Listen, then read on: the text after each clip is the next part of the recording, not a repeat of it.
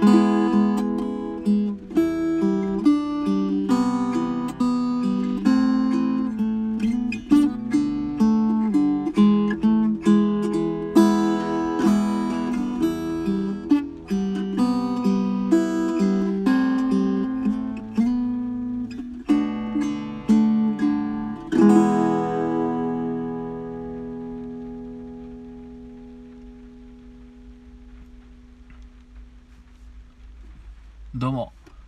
新潟県でシンガーソングライターやったり役者やったりハミングというギター教室をやっております斉藤直也と申します。聞いていただきどうもありがとうございます。今ほど歌いましたのはチェゲアスカでエピローグ追走の主題という曲でした。いややっぱねあのチャゲアスカですからね。やっぱりこうチャゲさんの歌もねやりたいところで。でチャゲさんの曲で有名と言ったらもうこれですね。エピローグ。終章かっこエピローグですね。であのー、僕あの楽器 .me っていうサイトであのコード譜見てるんですけどチャゲアンダスカの人気コード譜ランキング堂々のナンバーワンはこのエピローグですね。知ってる方いますかね？まあこれもでも曲自体はデビュー前からあったみたいですね。学生の時のアマチュアの時からもうすでにあったということで。でファーストアルバムに入ってるんで、まあ、それこそ1980年とか81年にねあったのでまあまあそ そのリアルタイムの世代の人はちょっとあんまりね聞いてることかわかんないんですけど。まあそんな感じですね。チャゲアンダースカといったらこのエピローグ。でまあなんだろうな。この作詞した人はこのチャゲさんともう一人滝田さんっていうんですかね。田んぼの谷北に健二さんっていう。これ確か同じ学校の人だったような気がするんですけど。チャゲさんはいつもあの作詞は他の方に頼んだりとか、まあ、こうやって共作みたいな感じでやることは結構多いですね。うん、人とこう絡むのが好きなのかな。